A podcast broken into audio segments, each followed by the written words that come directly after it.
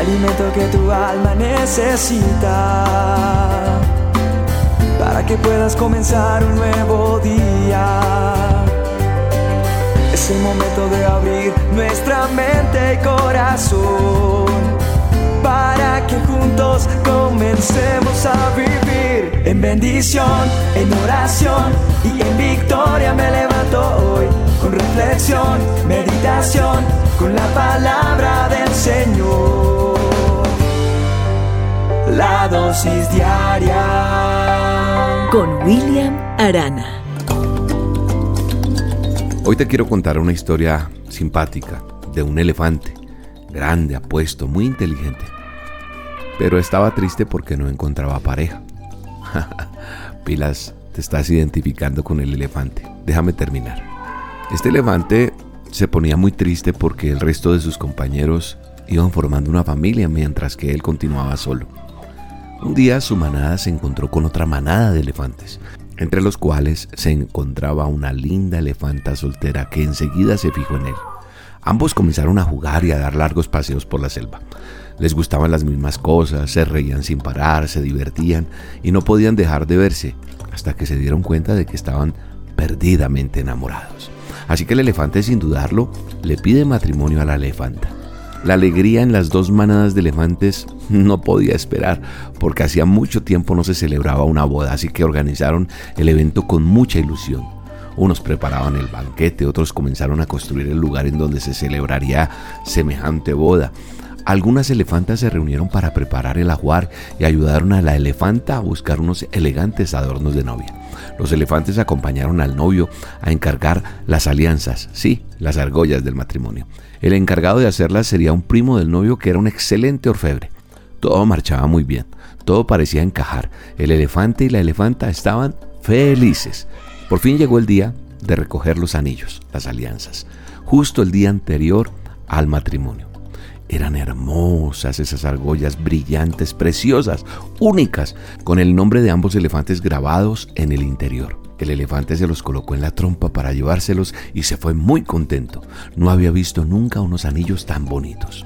Pero justo antes de llegar al río, en la orilla, el elefante tropieza con una piedra y cayó en forma estrepitosa al agua. El pobre animal se llevó un buen susto y un gran golpe, pero consiguió levantarse y al ponerse de pie comprobó para su desgracia que uno de los anillos de boda se había caído al agua. El elefante se puso muy nervioso, sentía que su corazón se iba a escapar del pecho, no podía controlarlo, y se puso a escarbar con las patas, con la trompa, a dar vueltas en círculo. El agua se enturbió por la arena que levantaba con las patas y el elefante no podía ver nada, no podía encontrar el anillo.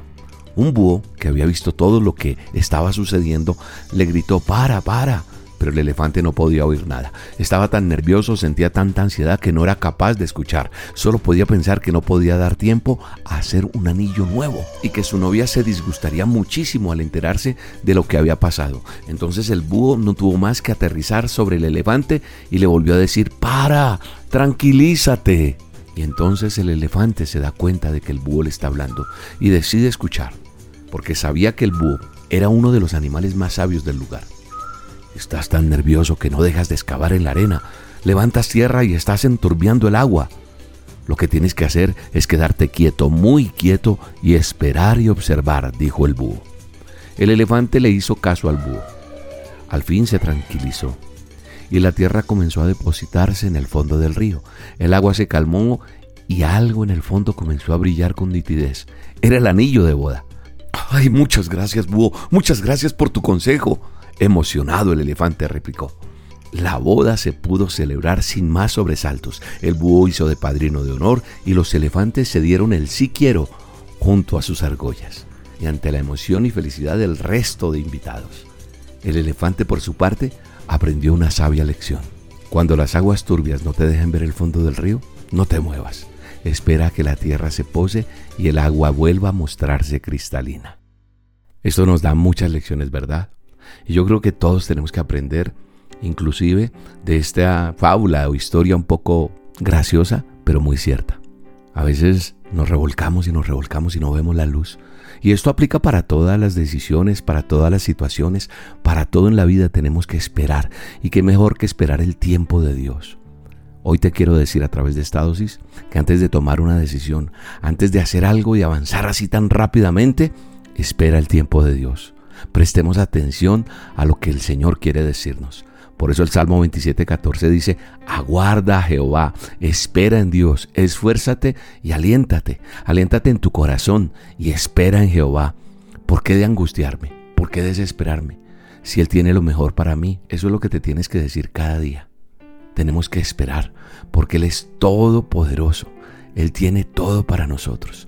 Tenemos que aprender a tener fe, paciencia, valentía, determinación, perseverancia, pero ante todo, esperar. Y aunque el mundo está lleno de muchos ofrecimientos tentadores, y que son esas aguas turbias, y muchos se apresuran para decirte cómo vivir o qué hacer, solo hay un ser superior al que debes escuchar, y es el Dios eterno y poderoso. Tu responsabilidad mi responsabilidad es obedecer y dejar las consecuencias en sus manos. Solo obedecer, porque andar en la voluntad de Dios es la mejor decisión que podemos tomar. No tomemos decisiones en afanes y en desesperos. No, espera en Dios, porque Él tiene siempre lo mejor. En todo momento debemos buscar la sabiduría de Dios. ¿Cómo? En oración, con una dosis, con la palabra de Dios, nuestro manual de instrucciones. Mientras esperamos, por su dirección y observamos cómo Él obra a favor tuyo, a favor nuestro. Te mando un abrazo, te bendigo y te espero esta noche en a solas con Dios, porque hoy habrá algo especial de parte de Dios para tu vida. Hoy voy a orar por un milagro en tu casa, por un milagro en tu salud, en tu cuerpo, en tus finanzas. Hoy viene una respuesta de Dios para tu vida. Acompáñame, 7 de la noche hora de Colombia, por el canal de YouTube de Roca Estéreo. Roca con K, búscame ahí y ahí nos vemos. Un abrazo, Dios te bendiga. Espera el tiempo de Dios, sus promesas cumplirá. Él es fiel y lo hará. Se está peleando tu batalla.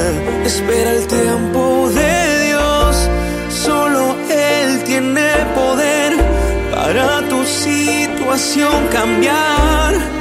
Ya no mires más atrás espera el tiempo de Dios. La dosis diaria con William Arana, tu alimento para el alma. Vívela y compártela. Somos Roca Estéreo